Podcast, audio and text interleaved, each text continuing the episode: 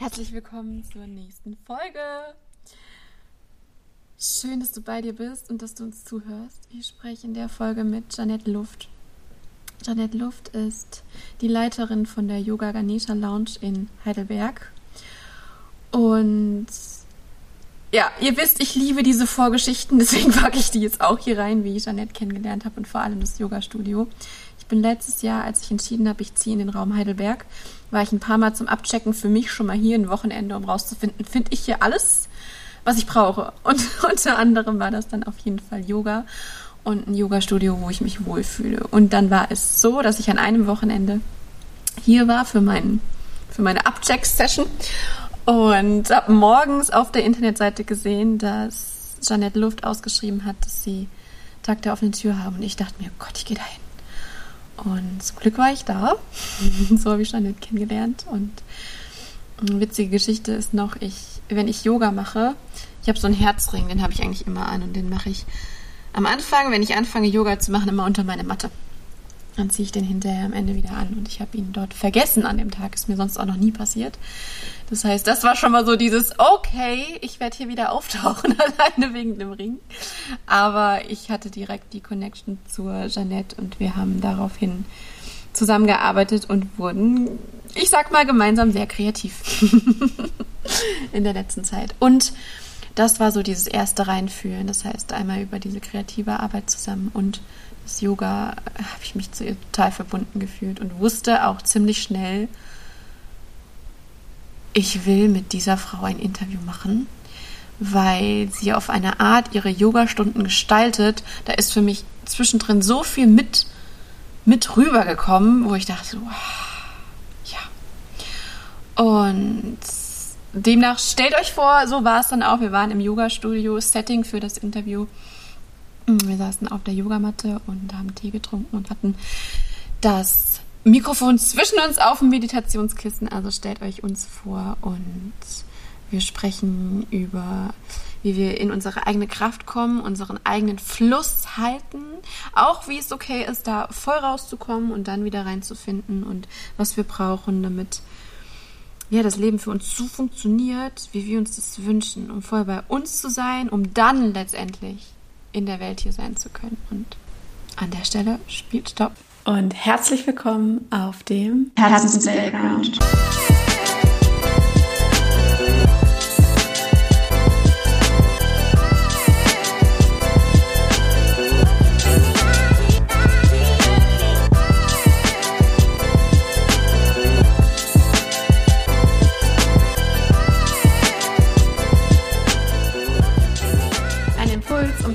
Hinzuschauen, welche Story du dir erzählst und um Play zu drücken für die Story, die du dir erzählen willst.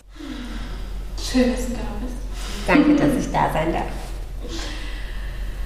Und ich frage dich als erstes, ähm, wer bist du und wie würdest du einem Kind erzählen, was du hier auf der Welt machst? Spannend. Ähm, also ich bin die Jeanette, Jeanette Luft. Äh, ich habe mal so die Hard Facts. Ich habe in Heidelberg die Ganesha Yoga Lounge. Ähm, ich bin Yogalehrerin, ähm, Autorin, Mama, Freundin, äh, Ehefrau, ich.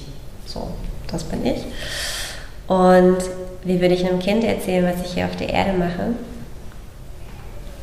Ich versuche das Beste äh, aus meinem Leben zu machen irgendwie hier zu sein und ähm, zu schauen, dass ich so die Themen, die ich vielleicht so mit mir rumtrage oder hier so auf dieser Erde machen darf, irgendwie für mich löse und so mit mir bin. Ähm, und dass ich die Menschen, denen ich begegne, dass ich mit denen in guten Kontakt komme und wir zusammen irgendwie uns weiterentwickeln. Mhm. Mhm. Du hast eben gerade gesagt, du versuchst das Beste aus deinem Leben zu machen. Mhm. Wann merkst du, dass dir das richtig gut gelingt? Hm. Auch eine gute Frage. Wenn ich so merke, dass ich mit mir im Flow bin. Ne? Also, dass es, dass es fließt, so, dass, mh, hm, dass ich mich wohlfühle, dass ich merke, dass ähm, gerade die engen Menschen, die ich um mich herum habe, dass die sich wohlfühlen, ne? dass wir so im Fluss gemeinsam sind, gerade jetzt mit meiner Familie zum Beispiel, ne? also dass es meinen Kindern gut geht, dass, äh, dass es meinem Mann, dass der sich wohlfühlt und dass wir so im Fluss sind und dann merke ich, und dann, dann ist es gut. So finde ich. Wann war das letzte Mal? Also hast du gerade so ein Beispiel, wo du so merkst, da warst du voll im Fluss und hast auch gemerkt, die Familie ist voll im Fluss? Hm, oh, wir haben ganz oft so, also es muss gar nicht so was Großes sein. Wir haben eigentlich, fühlen wir uns sehr im Fluss und dann kommen aber manchmal so Sachen zwischen rein, wie jetzt waren wir den ganzen Winter irgendwie mit zwei kleinen Kindern ganz viel krank. Mhm. Ähm, da waren wir nicht mehr so im Fluss. Äh, mein Mann war jetzt auch gerade nochmal, obwohl es warm draußen ist, äh, nochmal krank und dann rüttelt es so ein bisschen durcheinander oder ähm, wenn einer von uns, sowohl mein Mann oder ich, wenn wir irgendwie beruflich auch auf einmal ganz viele Sachen haben, ne, dann, äh, wenn es dann, wenn dann so ein Punkt erreicht wird, wo es zu viel ist und wir dann natürlich äh, noch zwei kleine Kinder zu Hause und nachts nicht schlafen und so, dann sind wir nicht mehr im Fluss. Mhm. So, ne? Also wenn ganz oft, wenn Sachen von außen reinkommen, ähm, mhm. die das ja, Gefüge etwas, etwas äh, ins Rütteln bringen, dann kann es schon schnell passieren, dass wir nicht mehr so im Fluss sind und dann müssen wir wieder gucken, was wir brauchen, um da wieder reinzukommen. Und da muss ja, ich dann auch für mich immer schauen, so was brauche ich jetzt gerade, was ist bei euch, aber was ist auch bei mir, damit ich wieder also es gibt so für dich auch nochmal einen ganz eigenen Fluss. Also du hast mhm. zwar einmal so dieses komplette System mit der Familie, ihr seid im Fluss, aber es gibt auch komplett deinen eigenen Fluss, oder? Ja, definitiv. Und definitiv. wann warst du das letzte Mal? Was kommt dir jetzt als erstes, wo du so richtig gemerkt hast, da warst du richtig in deinem eigenen Fluss? Mm, um ehrlich zu sein, bin ich eigentlich ganz oft in meinem eigenen Fluss. Ja, also, ich kann es gar nicht so, so festmachen, zu sagen, okay, da waren wir in Urlaub und da war ich Hammer im Fluss oder so. So ist es nicht. Also ich merke, ich bin schon gut in meinem Fluss. Ähm, bei mir ist es dann auch oft, wenn einfach Sachen von außen kommen. Also wenn immer die Sachen, die bei mir zu viel werden, wenn ich zu viel nachts nicht richtig schlafe, wenn ich zu viel, mm. äh, zum Beispiel, ähm, ich weiß nicht, ob das noch so eine Nachwehe auch von Covid ist, aber wenn ich zu viel mit anderen Menschen zu tun habe ja. ne, und nicht mehr die Zeit immer für mich habe. Immer wenn es ein Stückchen ja. zu viel wird. Ne? Und ähm, ich bin schon ein Mensch, der sehr viel ähm, Zeit auch für sich braucht mhm. und äh, mit der Natur und auf der Yogamatte, aber auch einfach nur mal ein Buch zu lesen oder einfach auch mal gar nichts zu machen und mhm. irgendwie so die Gedanken schweifen zu lassen. Ähm, und ich merke, wenn ich diese Räume für mich nicht mehr habe, dann wird es bei mir ganz schnell zu viel. Ja, genau, ne? kenne ich so. auch total. Und das finde ich immer so spannend, weil ich glaube, das ist vielleicht bei dir ähnlich. Bei mir denkt man auch immer so, boah, du bist so sozial, ne? du bist total extrovertiert, du bist die ganze... Ja, aber nur weil ich das andere habe und manche sind total baff, wenn ich sage, ich brauche manchmal einen ganzen Tag oder sogar länger, länger. wo ich rausgehe und niemanden sehe, ich will mit keinem in irgendeinen Energiefluss rein, nichts. Du weißt, was ich meine, ne? Absolut. Und das ist dann immer so geil, die andere dann irritiert sind, so, hey, nein, du bist doch immer unter Menschen. Ja, genau, weil ich das andere habe. Das ist das Allergleiche. Und das ist das Allergleiche. Und ich merke, wenn diese Ruheinseln für mich nicht da sind, dann kann ich im Außen, dann kann ich nicht für andere Menschen den Raum halten. Dann kann ich vielleicht auch mit der Energie von anderen gerade nicht so, so gut, weil es vielleicht mir zu nahe kommt, weil ich für mich nicht ganz klar bin in meinem. Ja, so. Wie du sagst, sagst du, das ist dann zu viel. Aber Einfach zu viel. viel. Genau. Ja. Ja. Ah, okay. Eins, zwei, Voll. Diese Ruhezeit für dich, dieses Rausnehmen, was machst du dann am liebsten?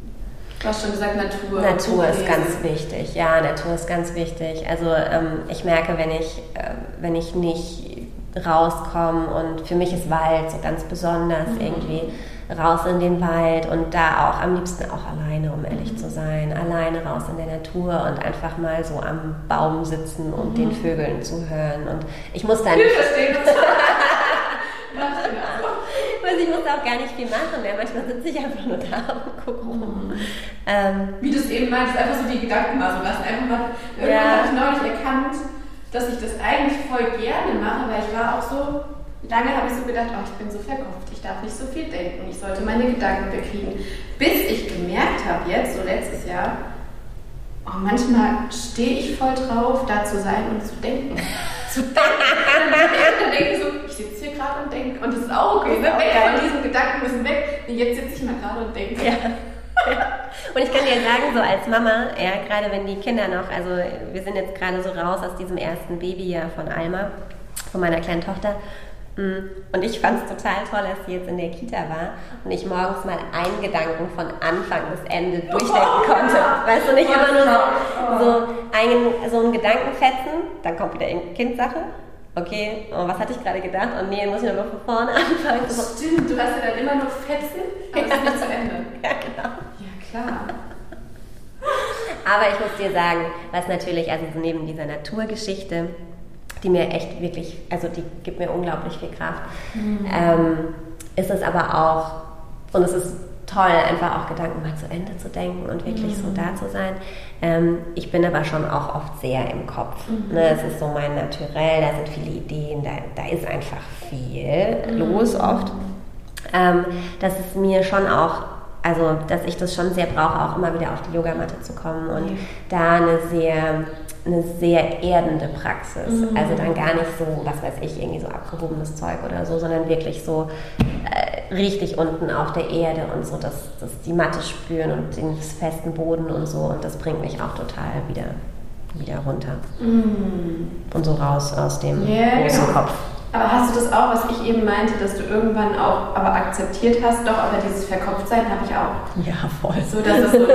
ja, voll. Diese, und es gibt auch immer, ich weiß nicht, ob das bei dir auch so ist, aber es gibt auch immer Zeiten, da ist wirklich viel los im Kopf. Und dann gibt es aber auch Zeiten, da kann es auch, ähm, kann's auch ein bisschen ruhiger sein. Ja, aber so halt weg ist es auch nicht. Und die Illusion, ja, ähm, ich weiß noch, als ich angefangen habe mit Yoga, ähm, vor vielen, vielen Jahren, da war war so, auch als ich mit Meditation angefangen habe, da mochte ich Meditation nicht, weil mir das mal so beigebracht wurde, dass es wirklich still sein muss, dass da keine Gedanken sind, dass da nichts und das ist. Total unter Druck. Und das hat mich so gestresst, dass ich überhaupt nicht wusste, wie soll das denn funktionieren. Und ich am Anfang immer dachte, ich bin einfach völlig ungeeignet dafür. Ja, so, ähm, ich bin einfach nicht so ein cooler Yogi oder so eine coole Yogini, ich schaffe das einfach mhm. gar nicht. Dass ich dann irgendwann geschnackt habe, dass dass es schon Gedanken geben darf und dass sie auch nie, nie weg sind, ähm, dass ich es aber für mich einfach schaffe, ähm, sie besser zu fokussieren, sie besser auszurichten oder mich dann zum Beispiel auf den Atem zu konzentrieren oder auf ein Mantra oder whatever, ja, was gerade passt. Ähm, ich das aber vor lange nicht verstanden habe. Das einfach echt immer. Wo hast du das verstanden? Also wann war das? Wie kam das, dass du das weiß nicht, ich habe einfach, ich habe mich mehr mit dem Thema, gerade Meditation, das war für mich, ähm, als ich mit Yoga angefangen habe, ähm, war das echt so eine Blackbox, die, das hat sich für mich nicht so erschlossen, wie das mhm. funktionieren soll. Und ich dachte, man ist immer nur gut im Meditieren, wenn man irgendwie in so einer einsamen Berghöhle sitzt und dann da stundenlang rumsitzt.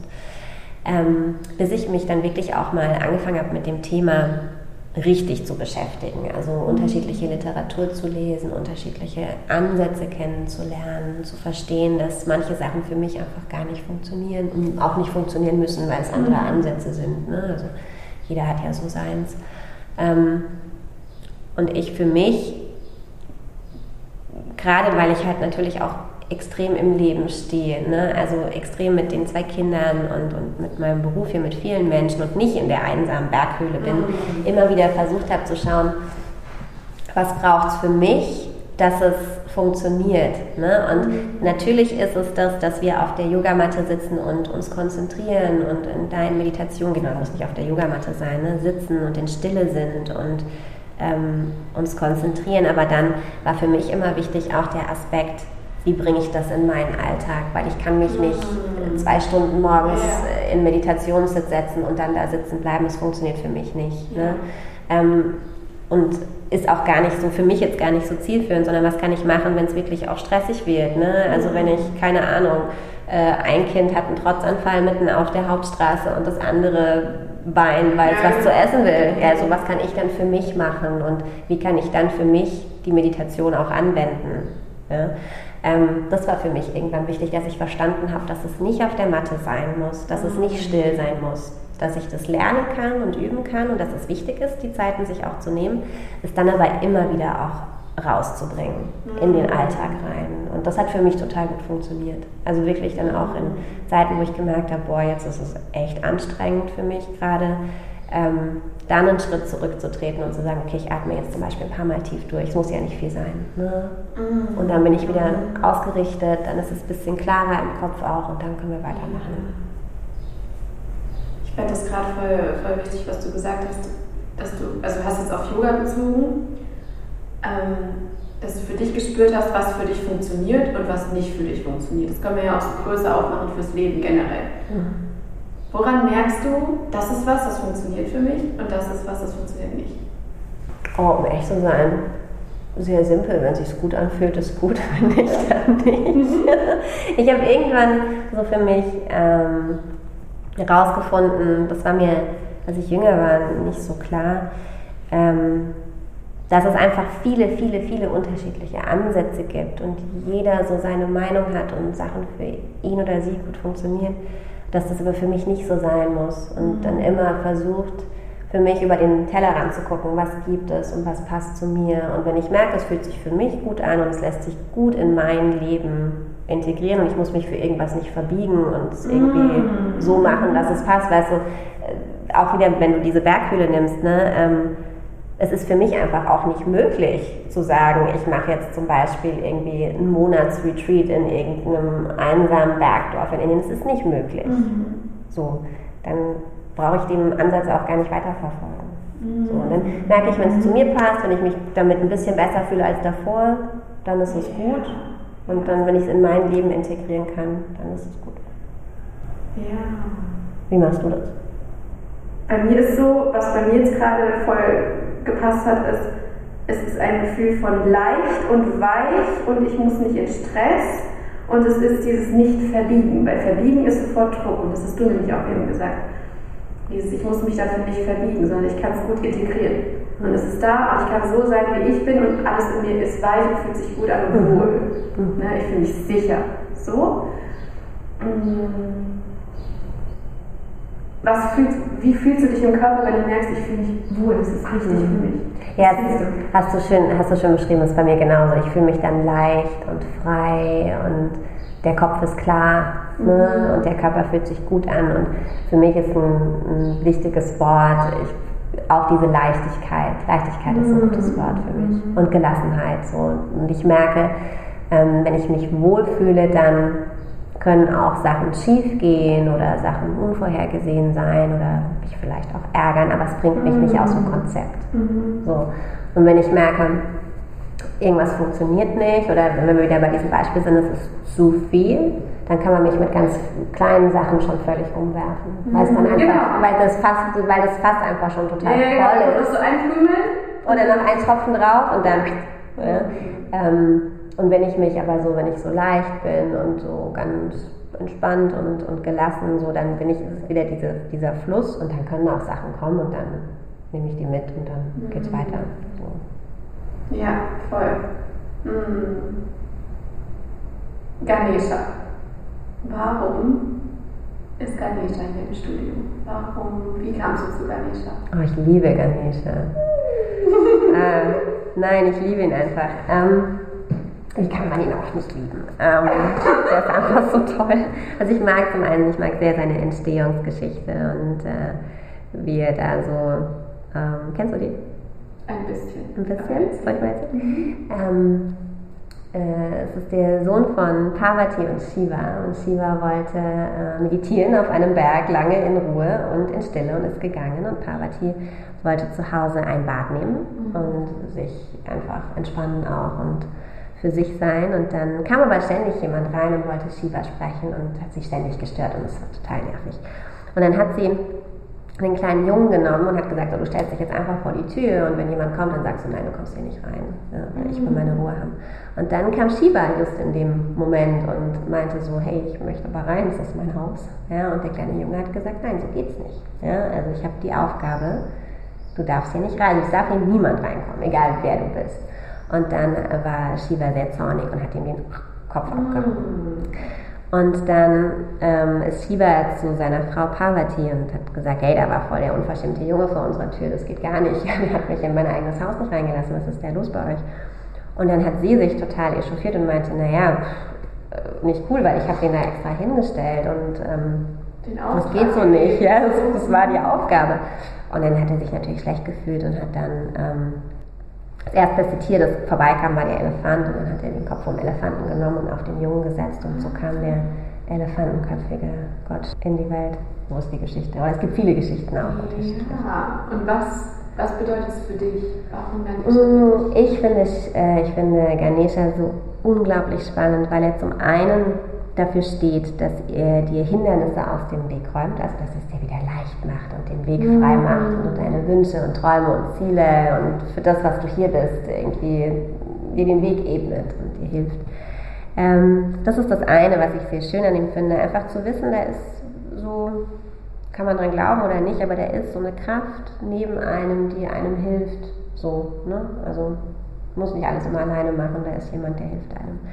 Du ähm, verbindest dich dann auch bewusst damit, also wenn du sowas im Leben hast, dass du wirklich dich, also, ja? Mhm. Ja. Ganz oft, wenn ich Auto fahre, setze ich mich erst ins Auto, atme einmal und denke kurz an Ganesha. Also ist es so visuell, dass du dieses... Ja, ja, das ist also so ein Minimoment. Das mhm. ist gar nicht irgendwie lange. So. Ja, ja, ja. Oder wenn ich irgendwie ein neues Projekt habe oder ähm, wenn irgendwas ansteht, das mir sehr viel bedeutet, wo ich merke, oh, da wäre es schön, wenn es leicht mhm. gehen würde, wenn der Weg dafür frei wäre dann denke ich ganz oft an Ganesha und mhm. hole ihn mir irgendwie dazu. Aber was ich so auch noch sehr spannend an Ganesha finde, ist nicht nur, dass er dir den Weg frei räumt, ja, äh, wenn es wirklich wichtig ist auch, sondern dass er dir manchmal ganz bewusst Hindernisse in den Weg räumt, wenn er merkt, dass es gut für dich wäre, weil du da, mhm. wenn du das löst, daran wachsen kannst. So nach diesem Bitte, das ist deine Lernaufgabe jetzt. Genau, lerne das. Mhm. Ähm, und dir dann natürlich in wohldosierten Häppchen, ja, gehe ich davon aus, ähm, dir dann auch immer wieder mal was in den Weg gibt, damit du einfach dich weiterentwickeln kannst, damit es nicht zu einfach wird. Damit genau, also komplett einfach für dich gemacht. Genau, so ja, am Ende, genau. wenn man es zu Ende denkt. Ne? Ja, so, genau. Ja, ja, ja. Mm. Und das finde ich so, also es gibt viele spannende Gottheiten, in, äh, sei es in der keltischen Mythologie oder in der indischen Mythologie. Es gibt unglaublich viele spannende, aber mit Ganesha, das ist einfach so eine Herzensliebe irgendwie. Ja. Und wo hast du das erste Mal kamst du mit Ganesha in Berührung? Wo kam ich das erste Mal mit Ganesha in Berührung? Um echt zu sein, also ich hatte jetzt nicht so einen Moment, mhm. mit Sicherheit auf einer unserer Reisen äh, in Asien, ähm, mit Sicherheit in, in Thailand oder in Nepal oder so. Und deshalb auch der Name fürs Yoga-Studio. Genau, und dann habe ich ihn irgendwann, wo auch immer, kennengelernt und habe ich ihn immer wieder, habe ich an verschiedenen Stellen, ich kann dir nicht sagen wo, aber immer wieder mal Ganesha mitbekommen. Und, und dann ist er natürlich bei uns zu Hause eingezogen, dann sind Ganesha-Statuen eingezogen und dann wurde es natürlich mit der Zeit, es war ein langer Prozess, ähm, kam er so dann immer mehr zu mir und als dann die Namensfindung war für das Studio, war das irgendwie ganz klar, dass das so passt, weißt du. Wann war dir klar, du willst ein eigenes Studio aufmachen? Mm. Also ich komme so, ich habe ursprünglich mal BWL studiert und war lange ähm, im Marketing und im Vertrieb unterwegs. Und äh, immer irgendwie so Konsumgüter war so mein Ding, äh, mhm. äh, weil Konsumgüterbranche, die sehr schnell ist und sehr fordernd auch an vielen Ecken und Enden. Und ich habe mich aber so, mir hat schon, also mir hat schon immer Spaß gemacht, auch Produkte zu haben, die ich gut fand, manche fand ich gut, manche fand ich nicht so gut, die ich aber gut fand und die dann aus das Marketing an sich und auch der Vertrieb an sich hat mir immer Spaß gemacht. Das ist so die unternehmerische Seite, so, die mir schon immer Spaß gemacht hat. Ähm, aber ich habe mich trotzdem nie so hundertprozentig angekommen gefühlt. Mhm. Ne? Es war ganz oft, dass ich in Meetings saß und dachte, hä, müssen wir jetzt nochmal 5% mhm. Erdbeeren rausnehmen oder reinnehmen und warum diskutieren wir darüber? Und es ja. ist so. Was also, drin hast, richtig denkst, ja, ja, eigentlich dachte ich, so machen wir die Welt nicht besser. Mhm. so, ne? Also es war wirklich so ganz oft und ich bin, ähm, das hat dann irgendwann so angefangen, als ich so diesen ersten Gedanken hatte und dann habe ich das Unternehmen gewechselt und dann hatte ich, weil ich dachte, naja, vielleicht liegt es am Unternehmen. Und, weil eigentlich macht es mir Spaß, aber. Mm. Und dann war aber, es war immer das Gleiche. Also immer saß ich irgendwann in irgendeinem Meeting und dachte, oh, echt jetzt? Mhm. Dann müssen wir den ganzen Tag rumsitzen und uns irgendwelche Zahlen anschauen. Müssen wir jetzt schon wieder eine neue Verpackung entwickeln. Also es war mhm. so und ich habe mich nicht mehr so richtig wohl gefühlt und war irgendwie unzufrieden. Und kam Ich kam mit Yoga in Berührung, da war ich gerade im Studium, am Ende des Studiums, ähm, habe die Diplomarbeit geschrieben und dann bin ich mal in eine Yogastunde reingestolpert und war irgendwie die, die Lehrerin meinte, spür mal zu deinem Herzen und ich konnte das nicht. Und ich dachte, wow, krass. Mhm. Wie kann man denn so nicht in Verbindung sein? Ja? Und ich hatte mich davor noch nie so mit Körpergeschichten und so auseinandergesetzt. Ich habe immer viel getanzt, aber nie so spüren. Und ich finde, am Anfang ist auch so schwierig, so dieses, hey, woran merke ich denn, dass ich es jetzt gerade spüre? Was, ja. was meinen Sie denn? Ja, und, dann und man weiß ja gar nicht, vielleicht spüre ich es ja auch. Ist es das? Was spüren denn die anderen? Spüren die anderen das Gleiche? Woher willst du denn wissen? Ne? Ja, und ich habe dann so, weißt du, ich habe dann die Augen aufgemacht, da saß ich in dieser Stunde, das erste Mal jung, habe die Augen aufgemacht und geguckt, was die anderen machen. Das war damals im Fitnessstudio und alle saßen da und waren so ganz in sich und dann dachte ich, wow. Aber das ist ja auch nur das, was wir denken. Wir wissen, ja, total. was fühlt derjenige gerade drin. Voll. Ne? Und dann dachte ich aber so in dem Moment, da dachte ich so, oh, 30 Leute spüren gerade zu ihrem Herzen. Und ähm, das hatte mich echt gekickt und dann, dann habe ich so angefangen, so kam ich zum Yoga. Und dann hatte ich, ähm, während ich dann mh, mm, in der Arbeitswelt unterwegs war, immer wieder Yoga auch gemacht und mhm. hatte dann so ne, mich langsam ins Yoga auch so reingefuchst und habe dann ähm, beschlossen, dass ich mir eine Auszeit vom, vom Job nehme und ähm, ein Sabbatical gemacht und war dann bei Reisen und habe in der Zeit auch eine Yogalehrerausbildung gemacht mhm. und habe es erstmal so für mich gemacht, aber das sagen 90 Prozent unserer Teilnehmerinnen ja, hier auch. Es stimmt ja auch. Ich mache es nur ja für mich. Ich will niemals unterrichten. 90 Prozent am Ende, am Ende wollen immer alle irgendwie ein bisschen unterrichten. Und dann habe ich, äh, hab ich angefangen, ganz langsam zu unterrichten mit Mini-Mini-Gruppen. Äh, erst auch mit Freunden und dann ganz klein. Ähm, und es hat so viel Spaß gemacht, weißt du? Und dann dachte ich. Wusstest du da nein, schon? Du hast schon so visionsmäßig gar nicht Nee, gar nicht. Und das hat sich dann, so mit der Zeit hat sich das so ein bisschen entwickelt. Und dann dachte ich immer, irgendwann, wenn ich alt bin, das war so mein Ziel für alt, ne? wenn ich immer so alt bin, dann habe ich ein Yoga-Studio und Teilnehmer und dann ist das so richtig schön. und das war so meine Vision, wenn ich alt bin, äh, will ich das machen. Und dann war ich aber auch einfach wirklich nicht zufrieden in meinem Beruf und habe lange überlegt, so ich muss den Bereich einfach wechseln. Weißt du, ich kann da nicht mehr so weitermachen. Jeden Montag hatte ich Bauchkrummeln, weil ich wieder mhm. so loslegen musste für die Woche. Und, äh, genau, und dann war irgendwann, wie auch immer, dieser Gedanke da, ach ja, warum eigentlich so lange warten mit dem Yoga? Warum könnten wir das nicht jetzt einfach mal so probieren irgendwie? Ähm, und das hat sich dann so verfestigt und dann habe ich mir für mich ein Jahr gegeben und habe gesagt, ich probiere das einfach ein Jahr aus, was soll passieren. Ich, ich mache das jetzt mal. Ja, und es kann auch nicht so viel schief gehen, weil ich immer dachte, weißt du, ich habe eine gute Ausbildung und so, weißt du, ähm, dann suche ich mir wieder einen neuen Job. Ja. Also es ist, das ist halt für den Kopf gut, dass du sagst, es kann nichts passieren. Ja, ja. Und äh, dann habe ich das gemacht. So. Und dann mache ich es jetzt immer noch. Seit wie lange? Das Studio wird nächstes Jahr zehn Jahre. Und unterrichten tue ich jetzt seit 15 Jahren fast. Mhm. Also spannend tatsächlich. Was würdest du sagen, wenn du dich am Anfang von den zehn Jahren anguckst, als Leitung von dem Studio und jetzt? Was ist das Größte, was du gelernt hast in den zehn Jahren? Loszulassen. Loszulassen. Und dass die Sachen, die kommen sollen, die kommen auf jeden Fall. So, und dass ich auch, ähm, was ich auch auf jeden Fall gelernt habe, ist so mir zu vertrauen und zu wissen, mm. ähm, gar nicht so auf so einer kleinen Ebene, aber so mir zu vertrauen, zu wissen, dass das schon, dass ich schon meinen Weg finde, so gar nicht so auf die mm. kleinen Entscheidungen. Ähm, mm. Da auch, klar. Mm. Äh, aber so ist, ist alles gut so, wie es ist. Ja. So dieses Suchen. Ne? So, es ist eher so, ich bin ganz angekommen. Ah. Ja. Ja, das kann ich nachempfinden. Und dann auch nicht mehr so viele Fragen, sondern es ist man ist es da mit dem, ne? Mhm. Ja. Jetzt komplett auf dein Leben bezogen. Was ist so die Überzeugung, die du mal hattest, wo du ganz sicher warst, dass die wahr ist, wo du jetzt weißt, das stimmt überhaupt nicht und du hast die Überzeugung komplett abgelegt? Oh, krasse Frage. Sag mir mal ein Beispiel. Mhm, vielleicht erinnerst du dich an irgendwie was, was du, weiß ich nicht, mit 20 ganz fest geklaut hast, wo du jetzt merkst, oh, das ist ja ganz anders.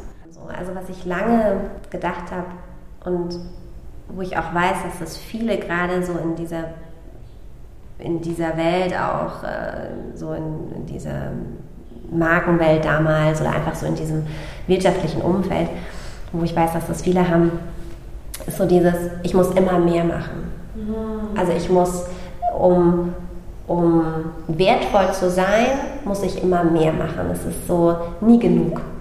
Ja. Und das Toppen von vorher. Ja, genau. Und jetzt wieder neu. Und nochmal mehr. Und nochmal länger arbeiten. Und nochmal intensiver was auch immer. Ne? Ähm, also immer mehr, mehr und nur dann bin ich wertvoll. So. Mhm. Ähm, mhm. Und das, also das weiß ich auch, das kommt bei mir auch so, ist auch familiär bedingt. Ich weiß, dass meine Mutter auch diesen Satz mit sich trägt ja. und getragen hat und dass ich den auch habe. Und ähm, das ist natürlich gerade in diesem wirtschaftlichen Umfeld damals, es war natürlich Feuer. Ne? Also klar, es hat sich so Voll. gegenseitig befeuert. Mhm. Und ähm, da muss ich, also da knabber ich manchmal immer noch. Also ich merke so, wenn ich nicht aufpasse, falle ich auch Voll, also wieder die rein. Das sind unsere Themen, die sind immer genau. da. So, ah ja, okay, bist nochmal da, so. Mhm. Ja, also der ist noch nicht hundertprozentig weg, aber ich sehe ihn und ich weiß es. Und, ähm, und ich merke für mich, dass es natürlich überhaupt nicht so ist. Mhm. Ja, und deswegen, was ich dir auch gesagt habe, so mit von Anfang bis jetzt, von den zehn Jahren, dieses Loslassen. Mhm. Weißt du, ich muss nicht alles alleine machen. So, ich kann einfach auch andere Sachen machen und es darf auch mal kommen. Mhm. Und, ne, also ich kann mich zum Beispiel mehr um meine Familie kümmern und muss nicht immer irgendwie nur im Studio sein, sondern dann ist Familienzeit mal für eine Weile Priorität. So wie jetzt mit unserer Tochter, ne? als sie zu Hause ein Jahr zu Hause war und ja. auch in der Schwangerschaft habe ich sehr langsam gemacht ähm, dann ist es so, dann ist es jetzt die Zeit dafür. Und dann muss nicht noch irgendwie, weil wir Selbstständigen haben ja auch ein bisschen dieses Los, ne, selbst und ständig. Und das befeuert ja auch so ein bisschen ne, diesen Glaubenssatz. Und wenn dieser Glaubenssatz gerade mal wieder ankommt und du merkst, boah, jetzt bist mhm. du wieder da, was machst du? Mhm, das ist dann das, was wir vorher hatten. Ne? Das ist dann genau das, wenn es dann zu viel wird wieder. Ne? Dann gehe ich wieder raus in die Natur, dann gehe ich wieder auf die Yogamatte, verbinde mich mit der Erde, dann mhm. muss es auch mal irgendwie eine Stunde in der Hängematte sein mit nichts tun oder mhm. bewusst eine Tasse Kaffee oder einen guten Tee zu trinken oder mhm. einfach dann ist es wieder, dann brauche ich die Zeit für mich. Dann ist das und ganz so, wichtig. Wie ich dich verstehe, und das ist bei mir genauso, du hast eigentlich dadurch schon geschafft, dass du, wie du es mir eben beschrieben hast, dass du mittlerweile, wenn der Satz kommt, weißt du, ah ja klar, du, du, bist zwar aus der Vergangenheit, aber du bist ja nicht mehr wahr. Du kannst ihn ja nehmen und mhm. weißt, du bist aber nicht die Wahrheit. So, ne? dass man das auch Ich muss ganz oft drüber schmunzeln. Mhm. Also wenn ich das dann bei mir so merke, dann muss ich manchmal auch wirklich über mich selber lachen ja. Ja, oder schmunzeln, weil ich einfach denke, echt schon wieder. Haben es echt noch nicht hinter uns gebracht. Das ist und das macht es dir natürlich leichter, ne? wenn du denkst, ja. ah, noch eine Runde, ja. nochmal, so. Ja, ne? ja, also. ja, und dann, dann ist es halt so. Okay. Nächste Frage. Ähm, zu deinen Kindern will ich gerne noch kommen. Und zwar, mhm. das habe ich mir heute Morgen überlegt, dass ich dich das fragen will. Was ist dir das Wichtigste, was deine Kinder über die Welt wissen sollen? Oh, das ist eine tiefe Frage. Mhm. Hm.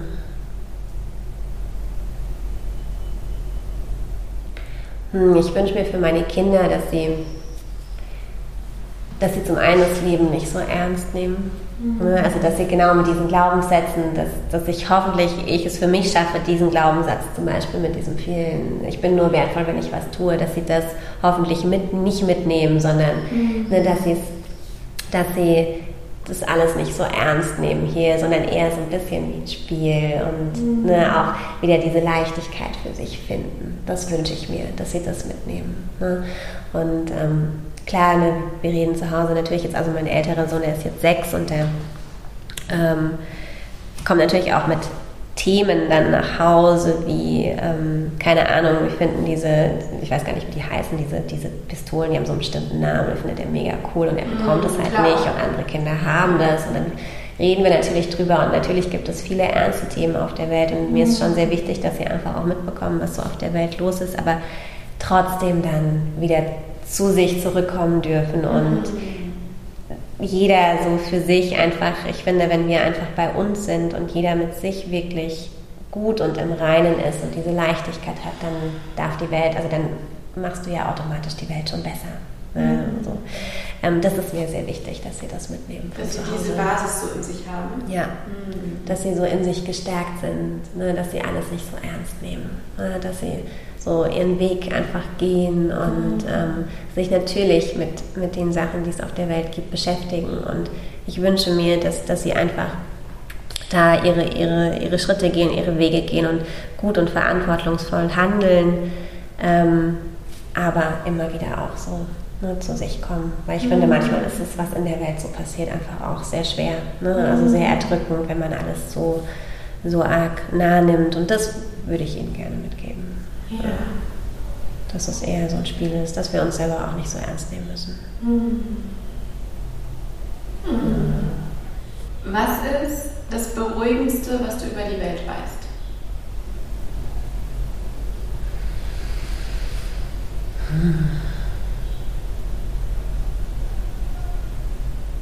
Hm, dass wir eigentlich alle nur Liebe wollen. Liebe suchen, Liebe sind. Mhm. Ja.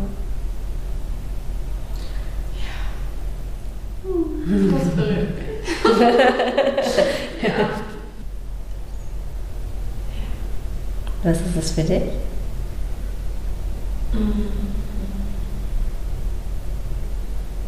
Jetzt hänge ich gerade sehr in deinem Satz noch. Mir kommen. für mich ist es dieses,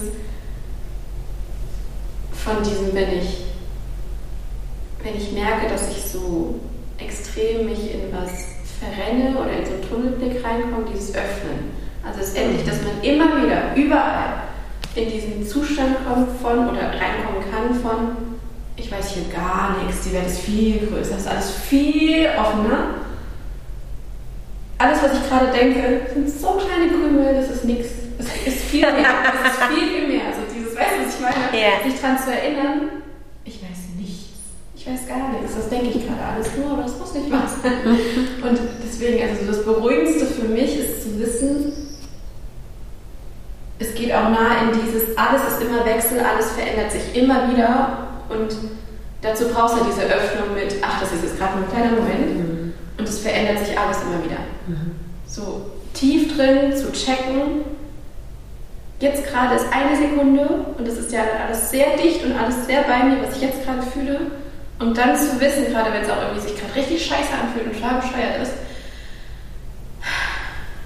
die Geschichte geht weiter und ich weiß noch nicht mal wie. Und es geht weiter und es verändert sich wieder und dann verändert es sich wieder. Also dieses am Ende Standardsatz, alles ist im Wandel, alles verändert sich das ist schön, das würde ich sagen. Mhm. Dann danke ich dir. Danke dir. Danke, dass das ich ähm, mit dir sein durfte und dieses wunderschöne Gespräch führen durfte. Und dass du diese spannenden Fragen gestellt hast. Schön. Gerne. Eure Jana.